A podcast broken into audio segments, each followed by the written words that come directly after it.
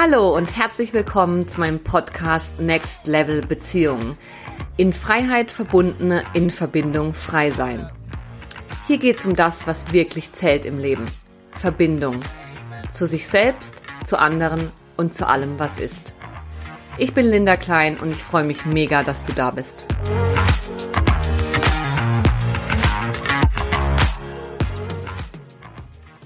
Eine Beziehung kann weitergelebt werden, auch wenn der physische Mensch nicht mehr da ist. In dieser Episode spreche ich mit Trauerexpertin Nathalie Himmelriech darüber, wie wir Verbundenheit über den Tod hinaus leben können.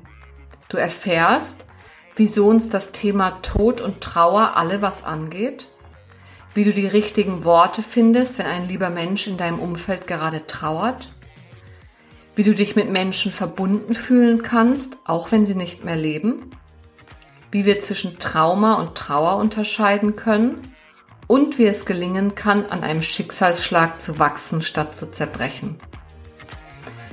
Es kann sein, dass du ab und zu ein wenig Baulärm bei mir im Hintergrund hörst. Ich entschuldige mich vorab und wünsche dir ganz viel Inspiration beim Hören. Ja, hallo und herzlich willkommen zur heutigen Podcast-Episode, in der ich Nathalie Himmelriech zu Gast habe. Hallo Nathalie. Hallo Linda. Nathalie ist im Englischen gesprochen Grief Educator. Sie wird uns gleich noch mehr dazu erzählen, was das heißt.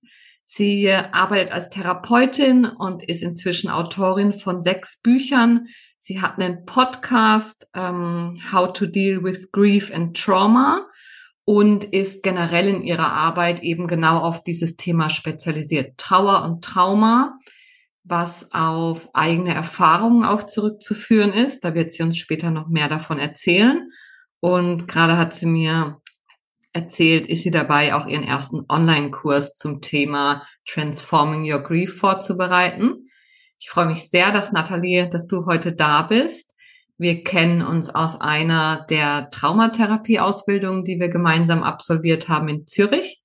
Und ja, ich bin schon sehr gespannt, dich heute so ein bisschen auszuquetschen sozusagen zum Thema Trauer und Trauma. Schön, dass du da bist. Ah, danke, Linda. Ich freue mich auch. Ich bin sehr gespannt, was wir da ausquetschen können zu dem Thema. noch irgendwas vergessen, Nathalie, in Bezug auf deine Vorstellung, was dir noch wichtig wäre? Hm. Nein, ist gut so. Wir sehen dann, was noch, was noch rauskommt während dem Gespräch. Das ist gut so. Schön. Dann würde ich gleich mit der ersten Frage starten und noch kurz bisschen was erzählen, wie ich drauf komme. Und zwar habe ich dich ja nicht umsonst eingeladen in diesem Podcast, sondern ich habe dich eingeladen, weil ich schon mehrfach die Anfrage bekommen habe, ob ich denn nicht mal was machen könnte zum Thema Verbundenheit mit Menschen, die nicht mehr da sind. Hm. Und ähm, wenn ich in meiner Praxis über Beziehungen und Trauma arbeite, dann ist da oft auch Trauer und Verlust ein Thema, teilweise auch Tod, ähm, aber bei mir jetzt persönlich eher selten aber die Anfragen kommen trotzdem. Und mich hat es immer sehr berührt und ich wollte mir zu dem Thema dich als Spezialistin einladen und würde daher mit der Frage starten, was bedeutet es denn für dich, verbunden zu sein, Verbundenheit zu erleben, gerade mit Menschen, die nicht oder nicht mehr leben? Hm. Ja, und ich glaube hier, da hast du mich jetzt gerade daran erinnert, dass ich ja eigentlich vielleicht noch kurz ausholen muss, weshalb bei mir das Thema so, so klar eine Passion, also eine Leidenschaft von mir geworden ist. Und zwar war ich schon länger Therapeutin auf dem Gebiet von Beziehung und Trauer in, im englischsprachigen Raum. Da habe ich doch noch in Sydney gelebt. Und dann vor zwölf Jahren wurden wir schwanger mit Zwillingen und die, dieses eine Mädchen hatte dann genetische Differenzen zum anderen. Das waren eineiige Zwillinge. Und jetzt nicht um die ganze Geschichte ganz klar zu erzählen, aber die ist dann am dritten Tag nach der Geburt gestorben. Und diese Erfahrung und meine Trauer dazu auf dem Hintergrund von meiner professionellen Erfahrung mit diesem Thema Und dann meine persönliche Erfahrung, das war dann noch ganz, eine ganz andere Tiefe, in, in der ich da zu diesem Thema gelernt habe oder, oder hineingeworfen wurde. Und dann viereinhalb Monate später ist dann auch noch meine Mutter durch Suizid gestorben. Und einfach diese beiden intensiven und sehr nahen Personen, die mir da ähm, aus dem Leben gerissen wurden, die haben mich natürlich schon sehr ähm, beeinflusst in meiner persönlichen und professionellen Arbeit mit diesem Thema Trauer. Und was es mir auch gelernt hat, ist nicht nur zu, zu le nicht nur, nur zu erklären oder mitzuschwingen mit den Klienten, mit denen ich arbeite, sondern auch persönlich. Ich musste wie erfahren, wie das ist, eine emotionale Beziehung weiterzuleben, wenn die physische nicht mehr gelebt werden kann.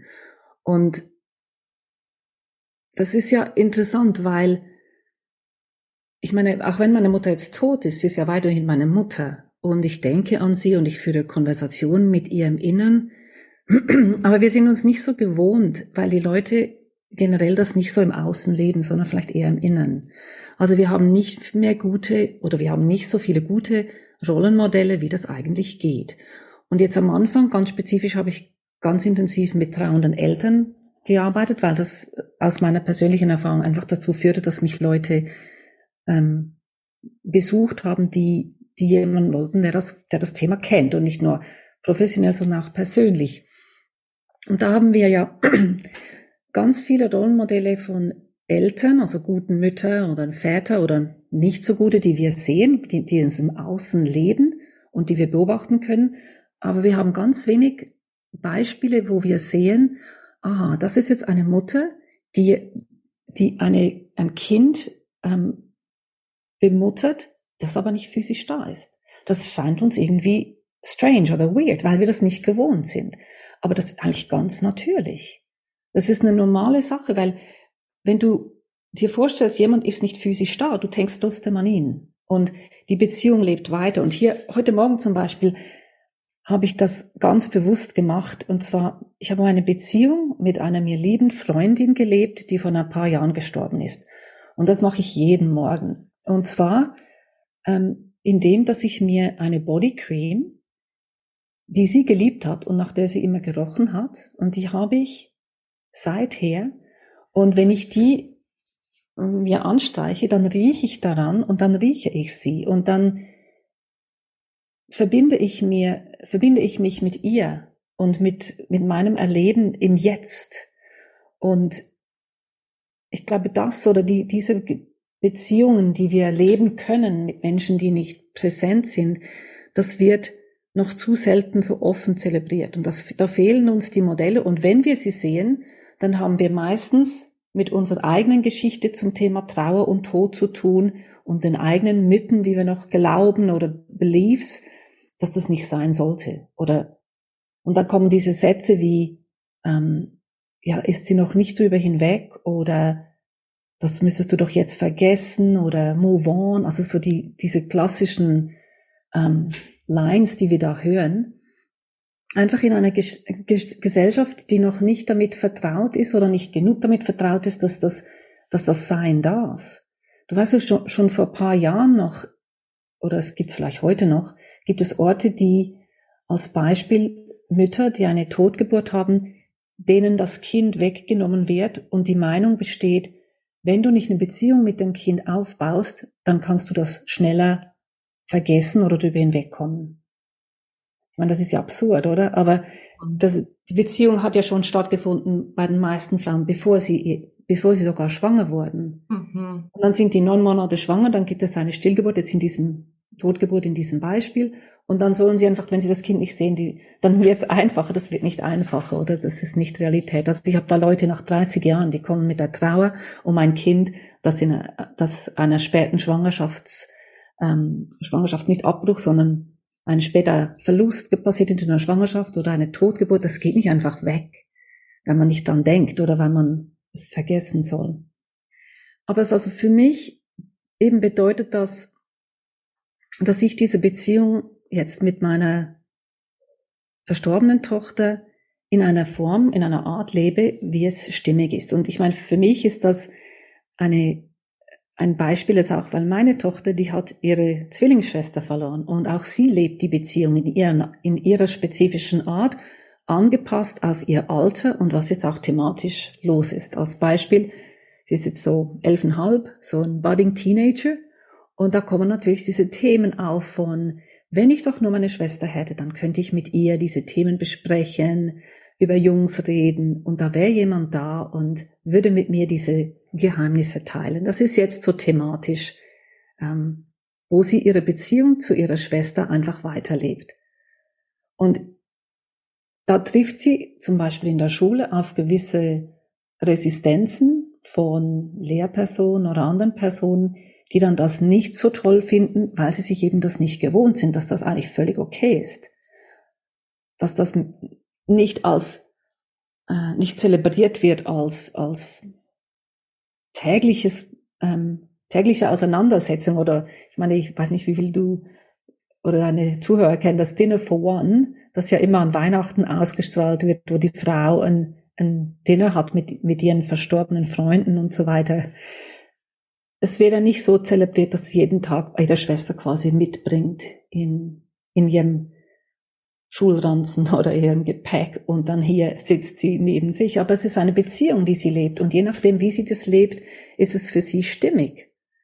Und ich denke, das ist einfach wichtig, auch den Menschen die Erlaubnis zu geben, sich die Erlaubnis zu geben, ihre eigene Beziehung mit diesem Menschen in irgendeiner Art zu leben. Mhm. Ja, ich hätte dazu zwei Fragen. Die eine, dass man sich selbst erlaubt, diese Beziehung zu leben und die andere dazu, was es braucht, damit andere das mehr erlauben können. Ich fange mal mit zweiterem an, mit dem Beispiel aus der Schule, die Lehrpersonen, ne? wo du sagst, sie sind es wie nicht so gewohnt. Du hattest vorhin aber auch kurz erwähnt, naja, da kommen dann vielleicht eigene Sachen mit rein.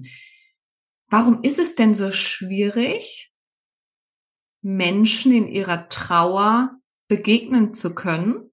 Warum ist es denn so schwierig, Menschen in ihrer Beziehung zu anderen, ob die jetzt noch leben oder nicht, zu lassen, ohne darauf abweisend zu reagieren? Hm, die, die Frage ist sehr vielschichtig. Ich denke, es ist ein einerseits geschichtlich, kulturell, das ist individuell persönliche Geschichte oder auch die Kultur, in dem man, in dem man, in der man aufgewachsen ist, hat dazu beigetragen. Generell denke ich, sind wir in einer Gesellschaft, die ähm, den Tod vermeiden möchte. Also das Leben heute ähm, ist darauf hingetrieben, schöner zu werden, jünger zu werden oder das Altern zu vermeiden. Es zielt auf Erfolg und Lebensqualität ab und jeder möchte erfolgreich sein und man möchte sich einfach nicht mit diesem Thema beschäftigen, dass wir schlussendlich sterblich sind. Weil die Realität ist, wenn man geboren wird, stirbt man auch. Und die Chance ist, dass wenn du noch nicht den Tod eines dir lieben Menschen erlebt hast, dass du es erleben wirst. Also die Chance ist, ich glaube, 100 Prozent gegeben. Ja. Und von dem her, diese Auseinandersetzung mit diesem Thema ist gegeben, genauso wie geboren zu werden oder sterben zu müssen irgendwann. Das ist klar. Aber ich glaube, es, es ist ein unangenehmes Thema, weil die Leute dann mit ihrer Sterblichkeit, es ist ein existenzielles Thema, mit dem sie da sich beschäftigen müssten. Und das ist nicht immer, nicht immer gewünscht oder für gewisse ganz unangenehm. Mhm. Oder sie kommen, sie konfrontieren sich dann selber mit Sachen, mit Situationen in ihrem Leben, wo das eben auch schon passiert ist. Da ist vielleicht die liebe Großmama oder die enge Person, mit der man ganz viel Zeit verbracht hat, schon gestorben. Und dann schwingen diese Sachen an. Und wenn da kein Bewusstsein für das ist, dann, wie du und ich weißt, dann vermeidet man das. Und vermeiden kann man das auf ganz verschiedene Arten. Ähm, mit dem sagen, ja, sie muss ja nicht immer mit dem erzählen. Ja, also ich meine, ein Beispiel, da waren wir bei einem Elterngespräch ähm, im September. Und im September ist auch der Geburtstag und der Todestag meiner Töchter. Und da wurde gesagt, ja, sie müsse ja nicht immer mit dieser Geschichte äh, kommen.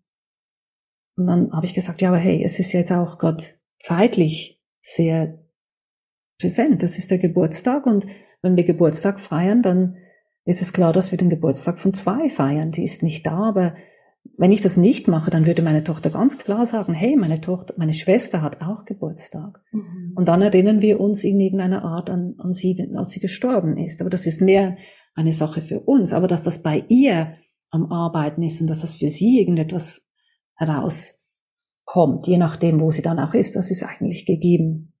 Und ich meine, meine Tochter startet nicht jede neue Beziehung mit dem Thema von, hey, ich habe eine tote Schwester, aber logischerweise die Fragen, die kommen, ähm, hast du, hast du Geschwister, wenn jemand neu sie kennenlernt?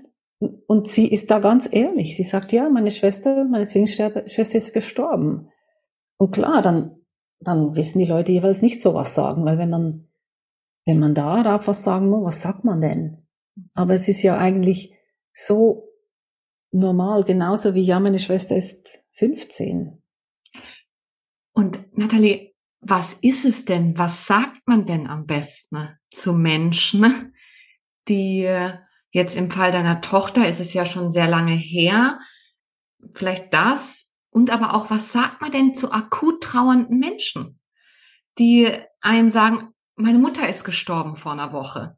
Ich kenne das aus persönlicher Betroffenheit und erlebe das ganz viel in meinem Umfeld, so diese Sprachlosigkeit, mhm. dieses, man will nichts Falsches sagen, man würde gern Mitgefühl ausdrücken, aber dann kommen auch so Gedanken wie, ja, ich will den jetzt ja nicht in das Thema reinzwingen, vielleicht will er gar nicht drüber reden, was ist denn jetzt das Beste?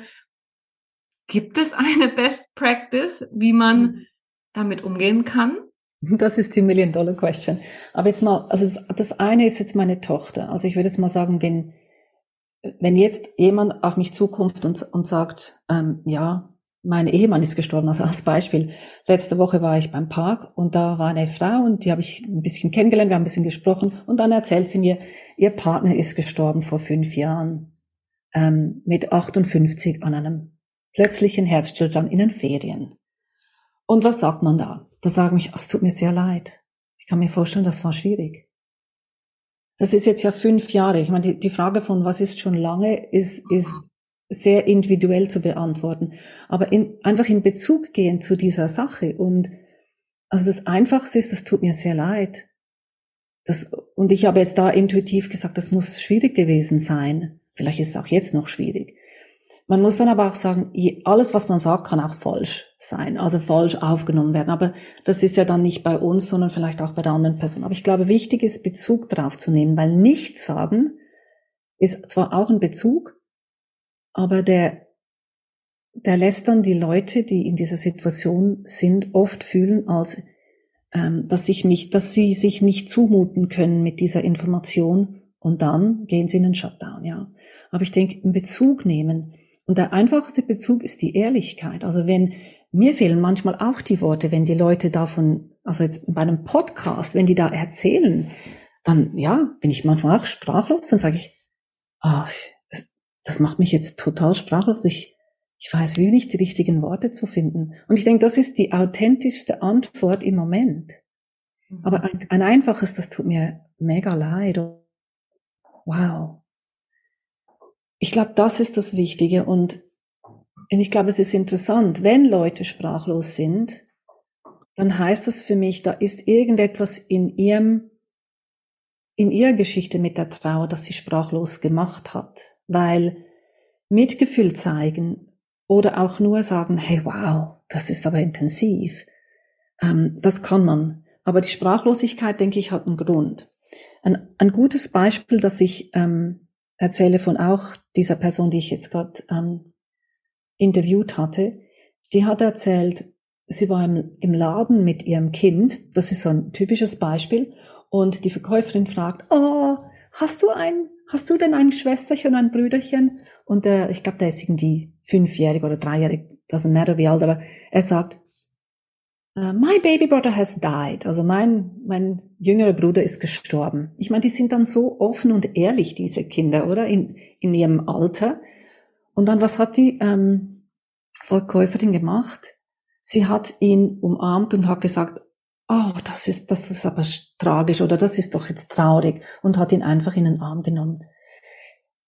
ja, es geht jetzt nicht um die Umarmung, aber es geht um die Worte und um die Beziehung. Also sie hat seine Art, das auszudrücken, das ist jetzt seine Form der des ähm, Erinnern dran oder seine Form der Trauer, je nachdem, was die Worte be bedeuten, hat er Ausdruck gegeben und sie hat Beziehung drauf genommen.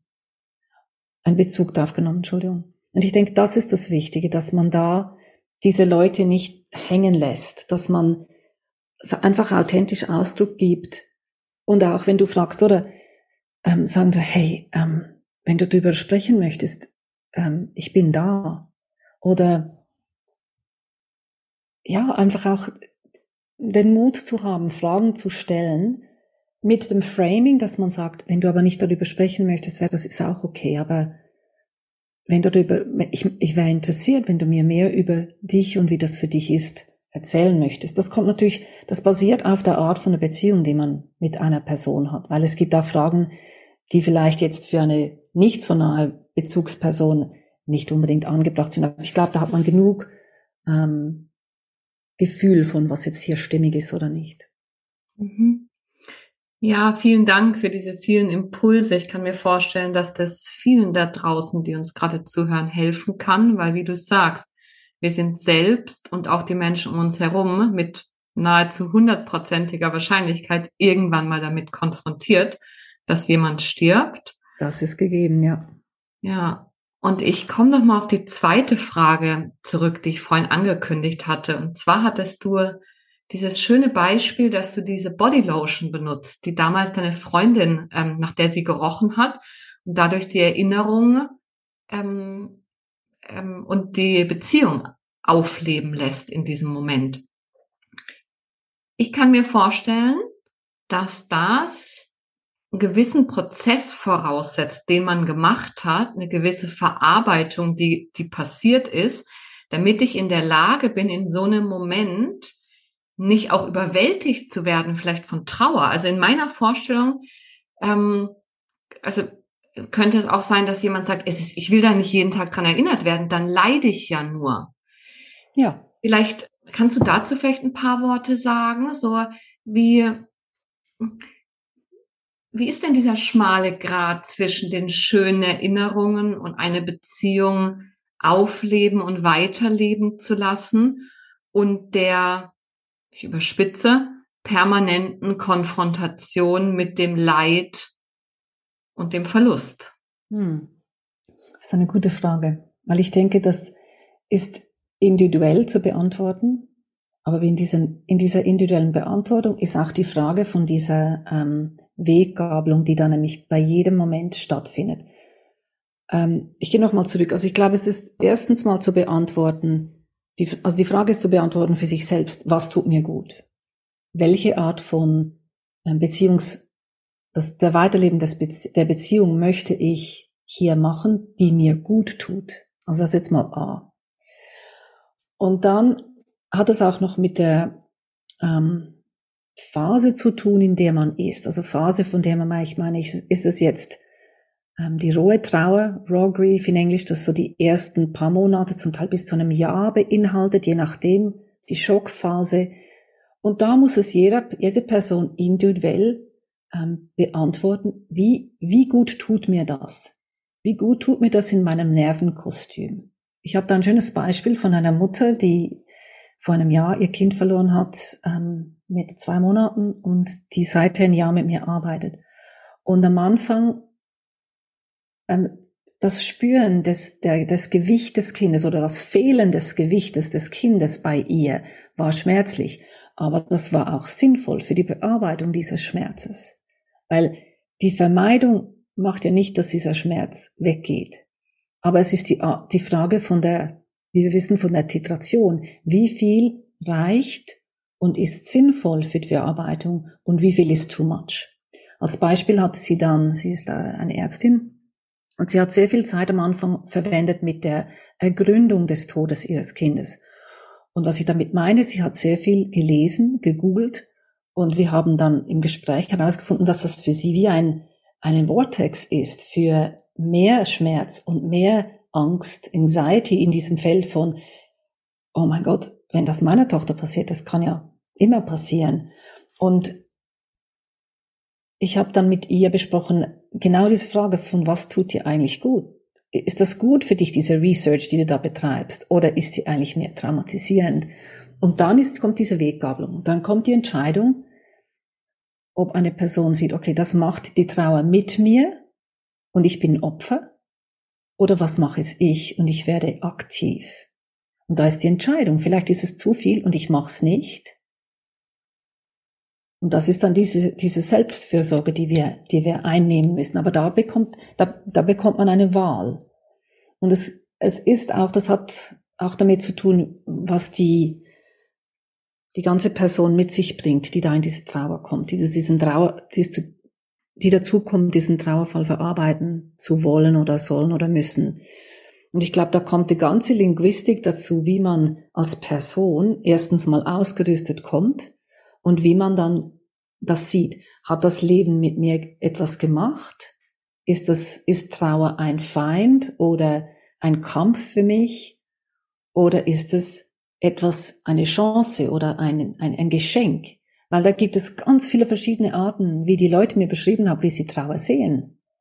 Und es kommt nicht auf den Trauerfall drauf an. Also da habe ich Sachen gehört, die man wenn man einfach so denkt, ja, das kann jetzt nicht, nicht wirklich der Fall sein, dass man hier das als Geschenk sieht oder als ähm, Sacred Time, Grief also Sacred Time, das heißt auf Deutsch Trauer als heilige Zeit oder wie würde man das so übersetzen? Ja. Aber es ist, es passiert auf dieser Grundlage von dem, was man mitbringt und dann auch noch die Entscheidungen, die man trifft.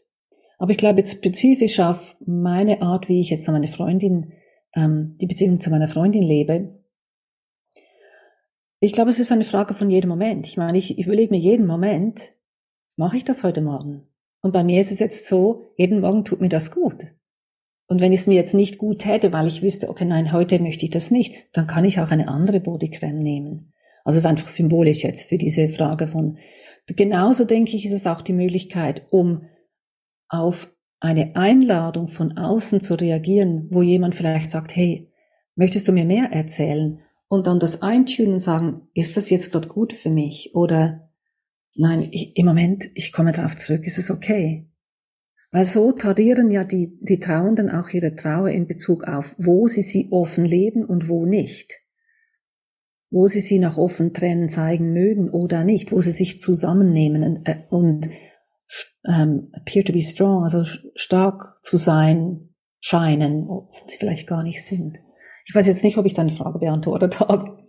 Ja, auf jeden Fall. Und da, ähm, also erstens möchte ich sagen, dass mich das sehr berührt, was du gesagt hast mit Trauer als Sacred Time.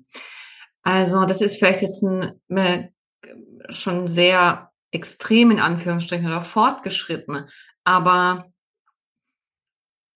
Trauer gar nicht als etwas zu sehen, was ich vermeiden muss, sozusagen. Also, oh, ich schmier mich mit der Bodylotion nicht ein, damit ich ja nicht an die Trauer erinnert werde, sondern Trauer als auch eben als Geschenk, als, als Chance, als Teil meines Lebens, als integra integrativen Teil zu betrachten, finde ich sehr berührend. Da fallen mir tatsächlich einige Menschen in meinem Leben ein, ähm, wo das ja, wo ich damit in, in Kontakt war oder eben nicht, weil sie es anders gemacht haben. Und du hast gerade auch sehr spannend diese Weggabelung beschrieben, ob ich überwältigt werde und mir die Trauer geschieht, der Schicksalsschlag und ich das passiv hinnehmen muss, überwältigt vom Leben beziehungsweise vom Tod, oder ob ich darin eine Möglichkeit sehe, Schöpfer zu sein, aktiv damit umzugehen. Ja. Ähm, und ich frage mich gerade, weil wir wollen ja auch den, den Bogen noch zum Trauma schlagen. Ist das der Unterschied? Ist Trauer dann traumatisch, wenn ich noch in diesem überwältigend, überwältigt sein, es bricht über mich herein, ich bin das Opfer der Umstände stecke und hat man den traumatischen Teil überwunden, wenn man die Entwicklungschancen greifen, spüren, leben kann? Oder wann ist Trauer traumatisch oder nicht? Ist es 100% gekoppelt oder für jeden anders? Also wie können wir da den Bogen zum, zum Trauma schlagen. Viel mhm. geredet, such dir einfach aus, auf ja. was du reagieren magst. Nein, ich, ich denke, Trauer und Trauma sind ganz oft ineinander verwoben oder verschachtelt, aber sie müssen es nicht sein. Also eine, ein, ein Verlust ist generell gesehen, generell gesehen muss aber nicht individuell so sein, aber es ist natürlich oft, ähm, hat das mit der Art des Todes zu tun oder dem Zeitpunkt auch. Was ich damit meine ist, ich denke da zum Beispiel die Mütter, deren Kinder durch Mord oder Gewaltanwendung gestorben sind, ähm, oder Menschen, die ihre Lieben nach einem Suizid gefunden haben, Kriegsverbrechen oder wenn die Todesursache nicht geklärt werden kann oder wenn Menschen zum Beispiel einfach von der Bildfläche verschwinden ohne Klärung. Das sind so, das sind so ein paar jetzt Beispiele und ich will da nicht die vollendete Liste ähm, darlegen. Aber das sind so Themen, die oft zu Trauma oder Trauma mit Trauma gekoppelt sind. Aber auch die, der Zeitpunkt der Traumatisierung.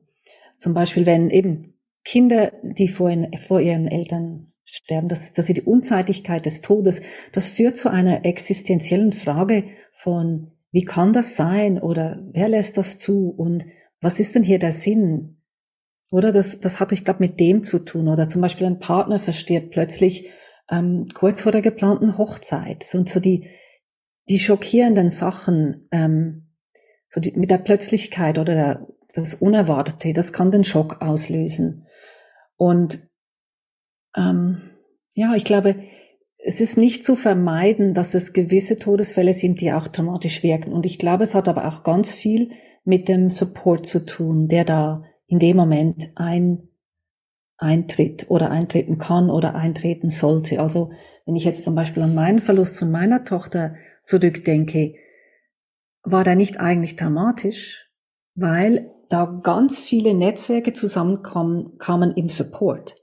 Also ich denke da zum Beispiel an die Sozialarbeiterin, die in der NICU, also in der ähm, Frühgeborenenabteilung neben mich kam und ich wusste nicht mal, wer sie war. Aber die war so eine Person, die dann sehr dazu beigetragen haben, dass ich getragen war in dieser Situation, in Entscheidung zu treffen, das Kind ähm, von den lebensverlängernden Maßnahmen zu trennen, ohne jetzt da ins Detail zu gehen.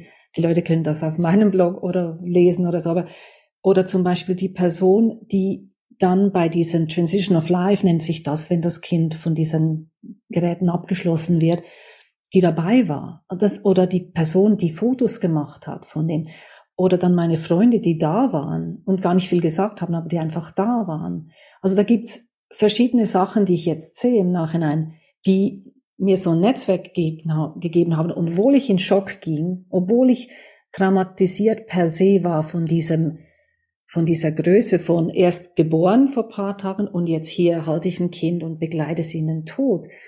Aber trotz allem, ich glaube, dieser Support der kann, der kann Wunder bewirken in Bezug auf, wie dann die Traumatisierung verarbeitet wird. Ja. Ja. Habe ich das beantwortet, was du gefragt hast? Ich bin immer nicht so. Ja, sicher. Äh, total spannend, äh, weil das ist auch in der Forschung ja so belegt, dass tragfähige Beziehungen der protektive, also vorbeugende Faktor gegen Traumatisierung ist. Also wenn wir gut eingebettet sind in, in liebevolle Beziehungen, dann ist es möglich, natürlich je nachdem, was wir sonst noch für einen Rucksack mitbringen, aber dann ist es möglich, die, auch die gröbsten Schicksalsschläge gut zu überstehen, in Anführungsstrichen, ohne dass sich wirklich eine Traumafolgestörung entwickelt. Ja. Also ist jetzt, das ist jetzt eher ein fachlicher Begriff, aber einfach auch ähm, für dich ähm, als Zuhörer und Zuhörerin, eine Traumafolgestörung wird immer erst nach mehreren Monaten diagnostiziert. Also es gibt auch diagnostisch, ähm, klinisch, also ärztlicherseits, eine gewisse Zeit, die man Trauern zugesteht. Und solange wird noch nichts diagnostiziert, die ist leider aber nicht sehr lang. Die geht nur ein paar Monate. Ähm, aber da gibt es ein gewisses Verständnis schon dafür, dass auch manche Prozesse einfach laufen und natürlich sind, ohne dass es gleich einen Störungscharakter hat. Und ähm, gleichzeitig weiß man eben, wie gesagt, dass soziale Beziehungen ganz, ganz wesentlich sind, um zu verhindern, dass etwas traumatisch wird. Weil Trauma ist ja am Ende, in meinem Verständnis, könnte man jetzt in dem Zusammenhang sagen, so dieses einsame, trennende Gefühl von Verbindungslosigkeit. Ich bin, ich bin darin nicht getragen, nicht eingebettet und gehalten, sondern ich bin damit Mutterseelen allein. Und mhm. dadurch kann dann Trauma entstehen. Gibt es denn, Nathalie, noch andere Faktoren, wo du sagen würdest, die sind ähm, vorbeugend, also verhindern eher oder begünstigen, dass auf Tod hin Trauma entsteht? Eine Traumatisierung folgt?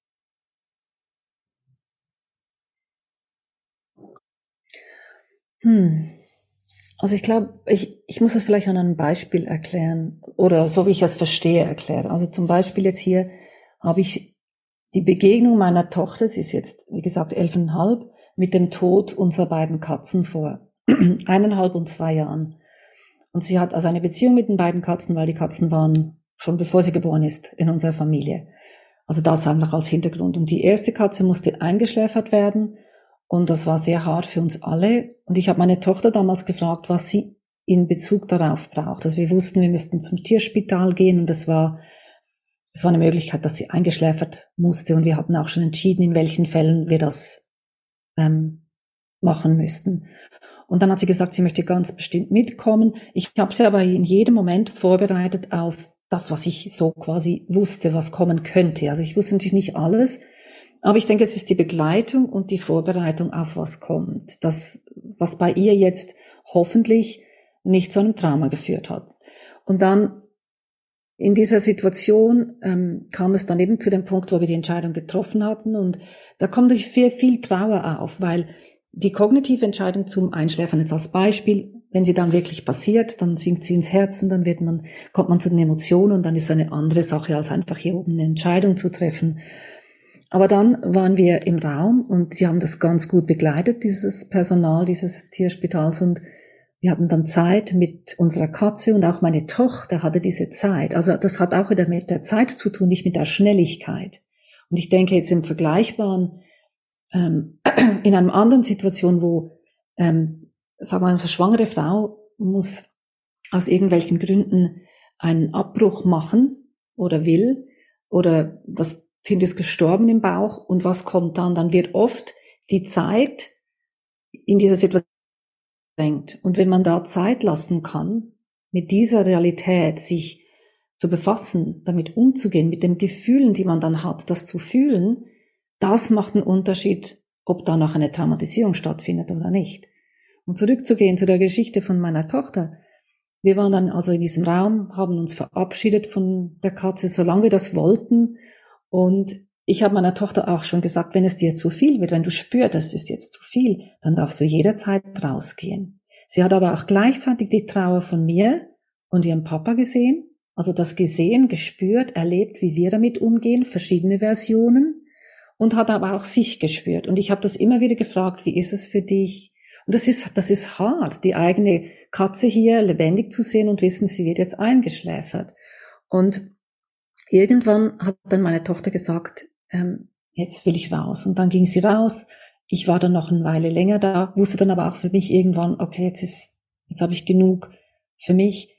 Aber dann diese Begleitung vorher, während, nachher. Und als dann die zweite Katze gestorben ist, ähm, die starb, ähm, die schlief ein auf dem Teppich unter meinem Schreibtisch und ich fand sie am Morgen dann gehe ich zu meiner Tochter, habe ihr erklärt, der ist eingeschlafen, er ist, er ist jetzt tot. Und dann die ganze Auseinandersetzung mit, das, da war ja das Tier, das, das war das erste Mal, dass ich ein totes Tier sehe, auch für sie. Aber ich habe sie vorbereitet, bevor sie es gesehen hat. Und habe gesagt, dass die Totenstarre jetzt schon eingetroffen ist. Und, und dann, das, dann diese Vorbereitung zu dem Moment, dann der Moment, aber auch dann die Nachbereitung, was wir mit dem Tier gemacht haben. Ich glaube, das alles kann dazu beihelfen, dass es eben nicht zu einer Traumatisierung führt. Ja, ganz wichtige Sachen. Mir fällt dazu auch ähm, so eine Definition oder so ein Merksatz ein zu dem, wann und wie Schocktrauma. Wir reden hier ja gerade von Schocktrauma, wann das entsteht. Und zwar zu schnell, zu plötzlich, zu viel. Mhm, genau. Und du beschreibst genau diese drei Elemente, zu schnell, also da zu verlangsamen und Zeit reinzugeben, zu plötzlich, stattdessen vorzubereiten und da eine gewisse ähm, auch Auseinandersetzung zu ermöglichen, eine, eine graduelle, also eine, eine ähm, in einem Prozess statt in einem plötzlichen einmaligen Ereignis.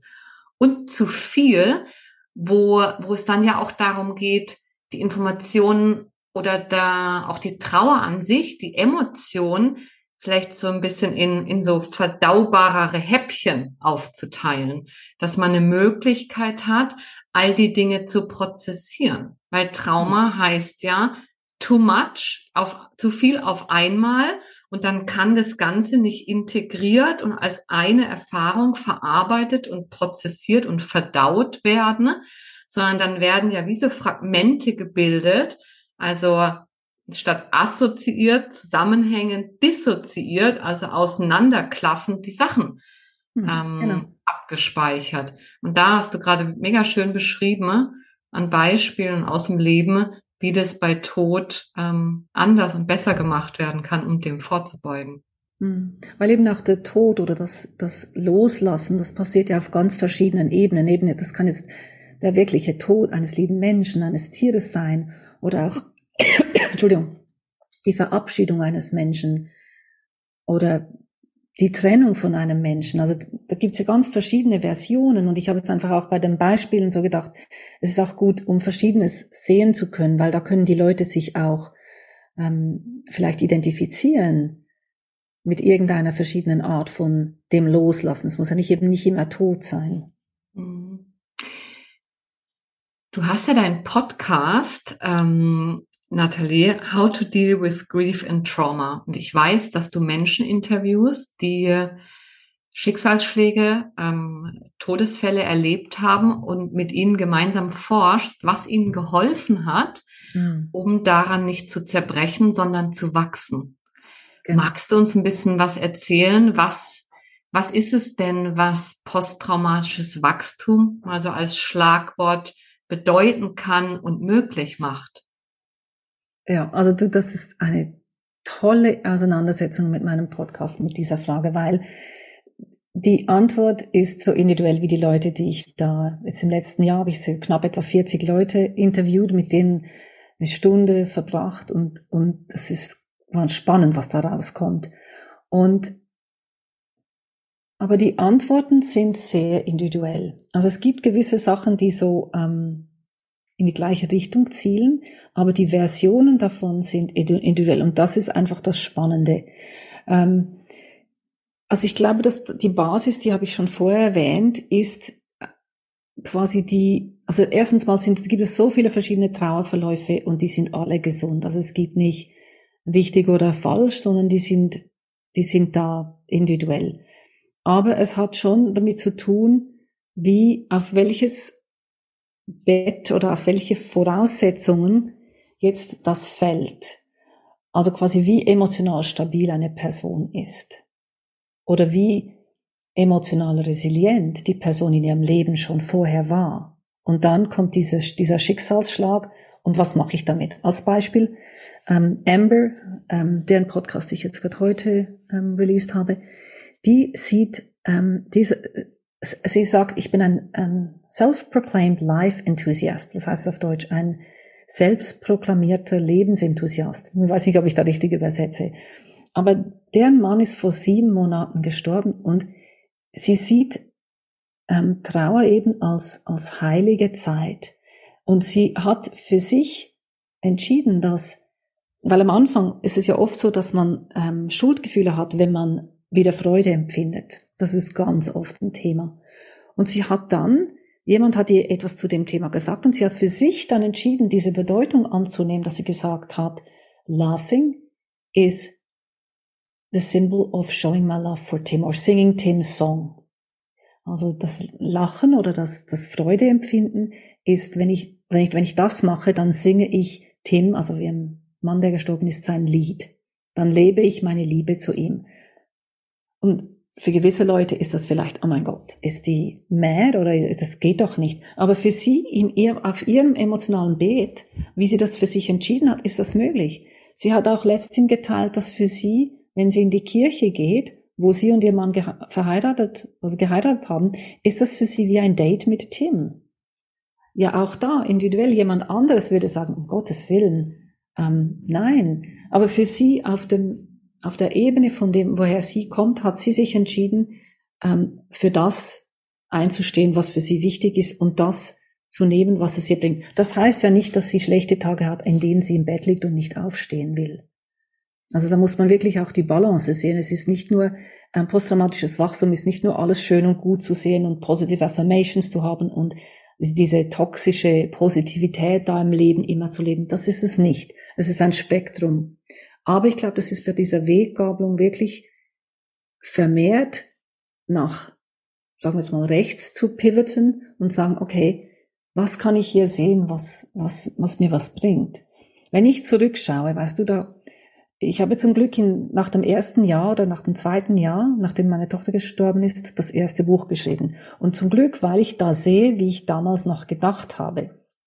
Und ich weiß genau, weil im Buch steht, nach 18 Monaten habe ich zu meinem damaligen Mann, also der Vater von den Kindern, habe ich gesagt, du hast die Möglichkeit, mich jedes, jeden Tag zu verlassen.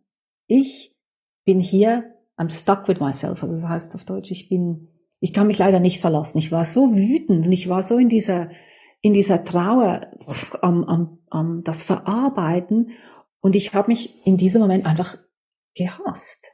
Weil es war so, ich, ich war in einer Situation, wo ich einfach, ich konnte nicht anders, so war es jetzt einfach. Und trotzdem, es ist eine lange Zeit, 18 Monate, wenn man denkt, und trotzdem habe ich immer wieder geschaut, habe ich immer wieder nach den Glimmers geschaut, statt nur nach den Triggers. Ich habe auch Triggers oder ähm, traueraktivierende Sachen. Zum Beispiel, wenn ich identische Zwillinge sehe, das ist immer noch ein, ein Aktivator für meine Trauer. Aber ich habe auch immer wieder gesucht, okay, ähm, Glimmers of Hope, weil meine Tochter, der Mittelname meiner Tochter ist Hope, also Hoffnung. Und ich habe mir es zur, ich habe mir immer wieder gesagt, ich schaue nach Hoffnung. Und manchmal war das, war das kleine Sachen und dann kam wieder diese, dieser, diese Wut. Und trotzdem habe ich immer wieder gesagt, okay, pivot to the right. Ich will schauen, was es da auch gibt. Was gibt es, was ich, wie ich diese Legacy von meiner Tochter weiterleben kann, die Hoffnung bringt und nicht nur Schmerz. Ja, danke fürs Teilen, Nathalie. Also da ist ja auch wieder ganz viel drin. Da ist so diese Sinngebung mit drin, dem Ganzen auch irgendwie einen, einen Sinn, äh, einen Sinn drin finden, ein, auch ein Shiften der Aufmerksamkeit ist da mit drin. Du hast erwähnt, dass du dir auch zumindest dann später bei allem bei aller Mühe mit deinem inneren Zustand ja auch irgendwann erlaubt hast zu trauern, oder? Also dass die Emotionen wie auch ihre Berechtigung bekommen. Ähm, ja, ganz klar. Gibt es Elemente oder gibt es eine Definition, mit der du arbeitest von posttraumatischem Wachstum? Für mich ist das immer so ein so ein bisschen so ein Wischiwaschi-Begriff, den ich dann je nach Situation gut und gerne füllen kann. Aber hast, hast du für dich jetzt auch gerade im Zusammenhang mit, mit Trauer, vielleicht persönlich oder auch beruflich, eine Definition davon oder wie du das beschreiben würdest? Nein, ich, ich glaube, dass, ja, ich glaube, wir könnten googeln und würden sicher eine Definition finden, aber ich glaube, dass also meine Erfahrung sowohl persönlich, aber auch mit den Leuten, die ich interviewt habe für den Podcast und meinen Klienten, kann dieses posttraumatische Wachstum einfach so individuell gelebt werden und aussehen, dass ich irgendwie wie das Gefühl habe, dass eine Definition das wie ein bisschen einengen würde oder ja, dann gibt es diese Definition und, und dann müssten sich Leute in dieser Definition finden. Also weißt du, das, das eine Buch, das ich geschrieben habe, das heißt ähm, Das erste Jahr nach dem Verlust meines Kindes zu überleben. Und da habe ich 26 Leute ausgewählt von irgendwie 60 verschiedenen, die ein Essay geschrieben haben zu dem Thema. Und die Aufgabe war, suche dir einen Challenge aus vom ersten Jahr der Trauer und erzähle oder erkläre, wie du damit umgegangen bist. Also genau das. Die Frage, wie hast du das umgesetzt? Wie hast du nach dem Trauma oder nach dem Tod des Kindes, was in den meisten Fällen mit irgendeinem Trauma zusammenhängt, ähm, wie hast du das überlebt? Wie bist du damit umgegangen? Und diese 26 Stories sind nur ein Auszug, weil eben ich hatte etwa 60 ähm, Applications dafür, aber die waren ganz individuell. Was da rauskommt, was die Leute getan haben, um mit diesem Challenge umzugehen, das ist, das ist individuell und trotzdem universell könnte das angewendet werden, wenn es bei jemandem passt. Und also zu deiner Frage, Definition, eben, ich könnte eine googeln, aber ich für mich suche eigentlich mit den Klienten oder mit diesen Leuten, die ich interviewe, das herauszustellen, was für sie dieser Weg nach rechts, wenn ich jetzt mal in meiner Metaphor von der ähm, Weggabelung schaue, nach rechts ist Looking for Hope und, und Growth, wie das für sie ausschaut, das nach rechts gehen.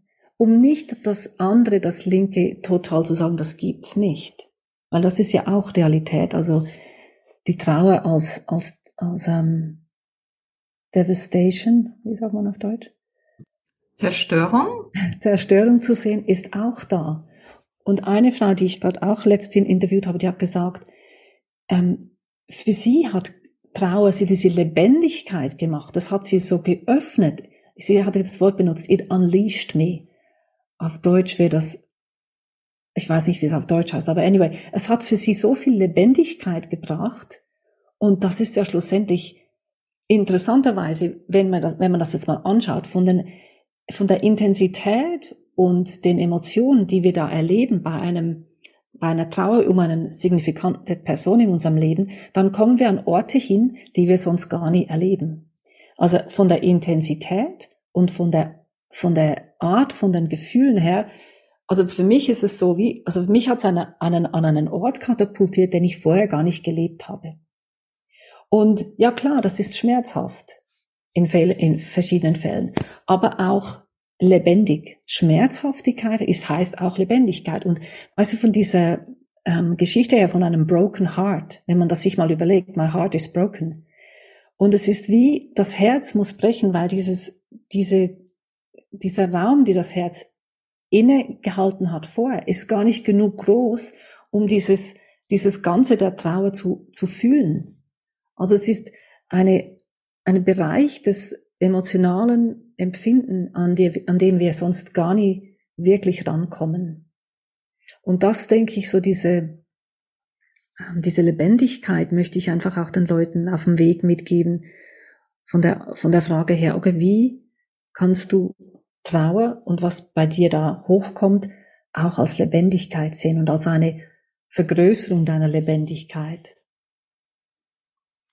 Ja, da fällt mir dazu auch gerade ein, Nathalie, dass du ja im Rahmen deines posttraumatischen Wachstums ähm, deine Erfahrung und deine Expertise hast verschmelzen lassen und heute Menschen darin begleitest und, und unterstützt und Hoffnung gibst, eben diesen Weg nach rechts einzuschlagen. Also das ist für mich jetzt, wenn wir so drüber sprechen, was heißt ein posttraumatisches Wachstum für jeden, ist das für mich ein, ein wirklich schönes Vorbild.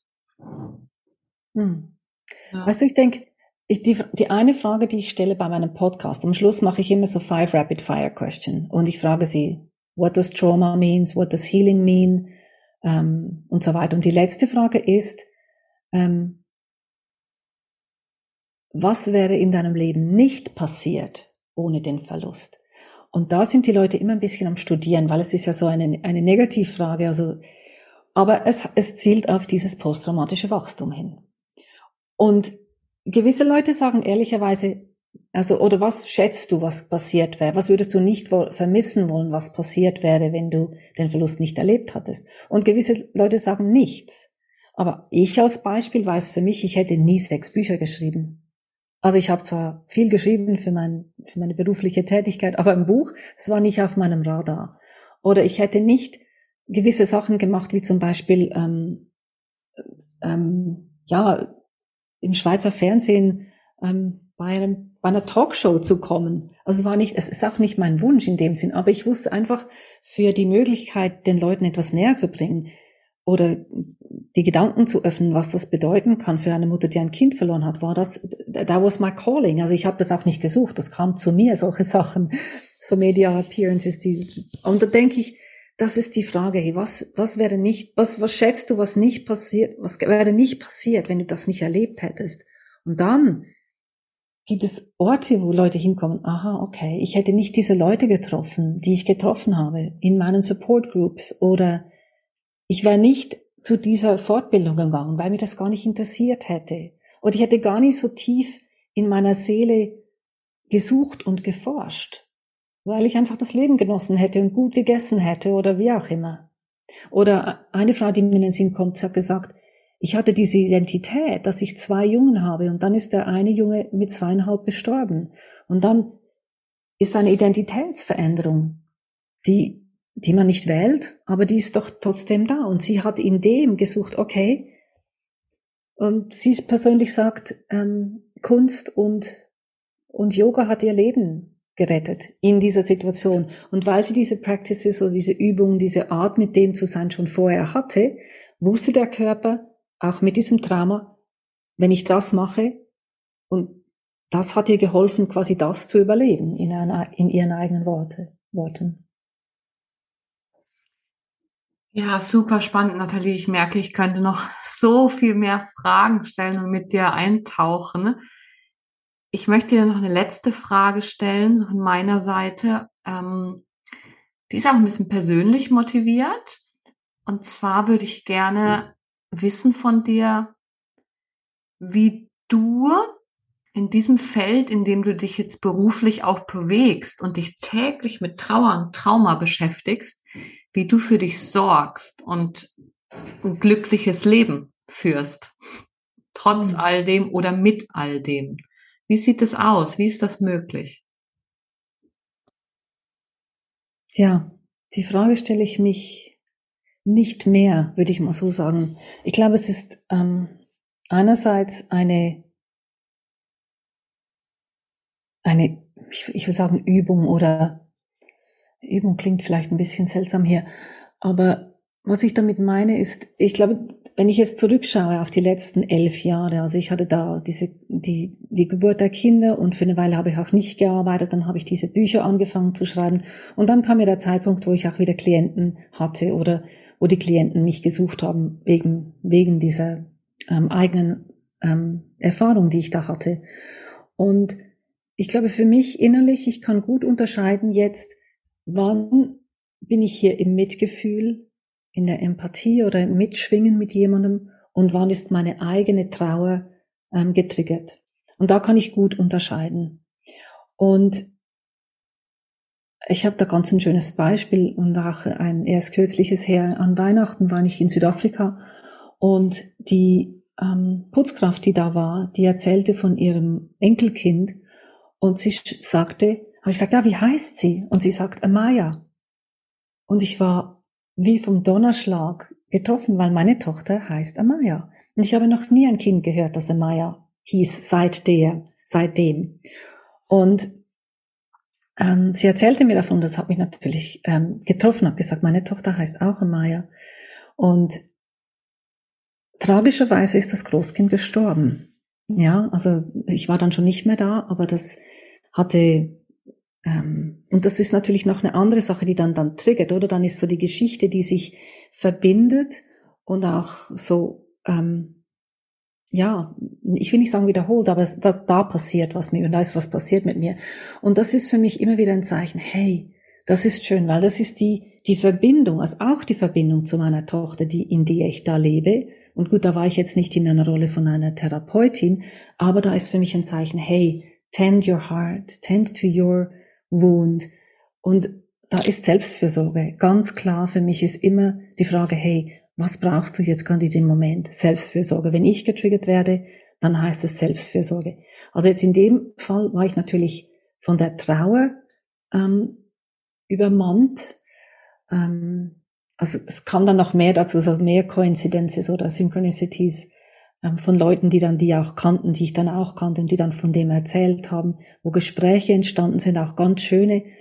Und da weiß ich aber ganz genau, da bin ich bei mir auch mit meiner Trauer verbunden. Und diese Verbindung ist auch schön. Und die, die Selbstfürsorge, die ist dann der Weg, um da mit dem zu handeln. Und ich bin unterdessen, denke ich, nach elf Jahren intensivster Auseinandersetzung sowohl, persönlich, aber auch mit Klienten an dem Ort, wo ich authentisch in dem Moment auch sagen kann, wenn jetzt jemand fragt, oh, ähm, du, du hast Tränen, ähm, berührt dich das? Und dann sage ich, ja, das berührt mich. Das, da bin ich an einem Ort, wo ich voll authentisch dazustehen kann, egal welche Umfeld ich jetzt da, in der mich da, ich mich da finde.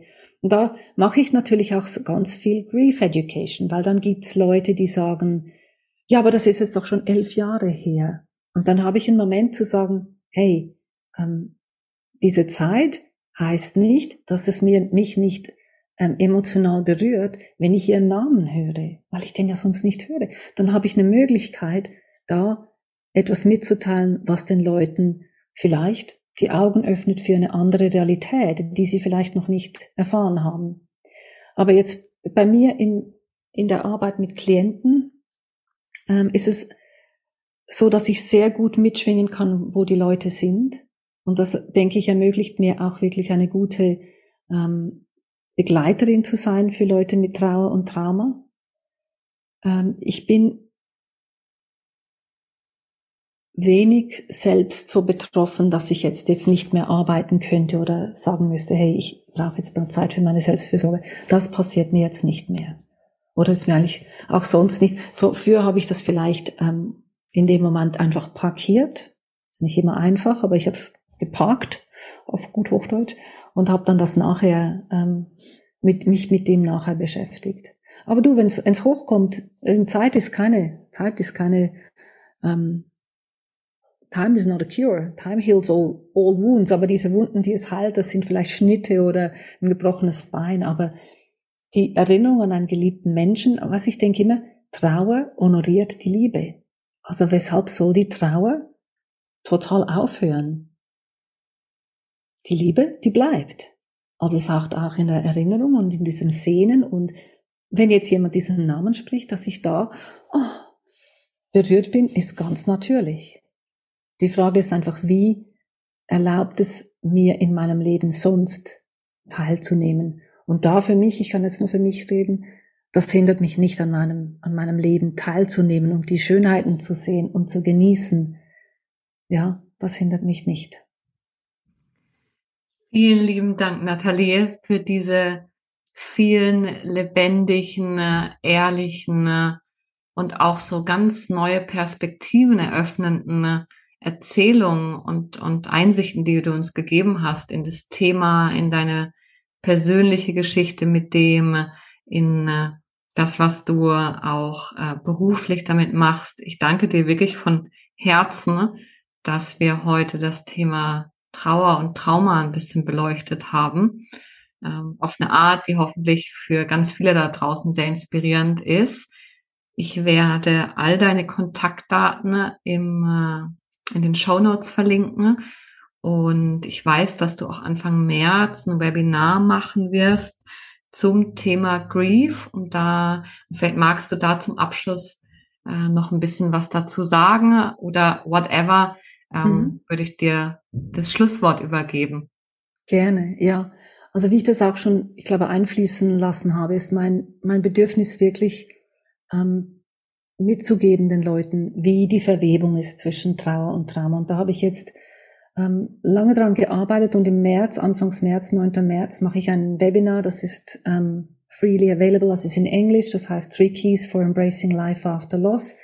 Und da erkläre ich einfach so mal die grundsätzlichen drei ähm, Schlüsselsachen, die dazu helfen können oder mitbringen können, dass man sich ähm, dem Leben wieder öffnen kann. Und das sind einfach einerseits klar zu sein über die eigene Beziehung mit der Trauer, dass man mit Absicht oder mit Bewusstheit trauert und das Selbstgefühl sich gegenüber, so wie ich das auch erwähnt habe, in der Selbstfürsorge. Das sind so die drei Schlüsselpunkte, auf die ich dann näher eingehe. Vielen lieben Dank, Nathalie, äh, für das Gespräch, für dein Wirken und dein Sein. Und ich freue mich sehr, dass wir beide miteinander verbunden sind. Ähm, herzlichen Dank. Danke dir, Linda. Es war ähm, ja sehr schön, mit dir da ein bisschen tiefer zu gehen und da ja ausgequetscht zu werden oder ja mal zu schauen, was einfach da auch zu diesem Thema auch wirklich kommt. Ich danke dir. Danke. Tschüss. Das war mein Gespräch mit Nathalie Himmelrich und ich hoffe, dass du wie immer ganz viel für dich hast mitnehmen können. Ich weiß, dass die Themen Trauer, Tod und Trauma oft negativ und schwer besetzt sind, aber mir ging es im Gespräch so, dass ich ganz viele neue und auch Zuversicht schenkende Perspektiven habe finden können in diesem Themenfeld und freue mich natürlich, wenn es dir genauso ging. In den Show Notes findest du alle Infos auch zu dem kostenfreien Webinar von Nathalie, das am 9. März stattfinden wird. Ich wünsche dir wie immer nur das Beste und bis zum nächsten Mal. Ciao, ciao!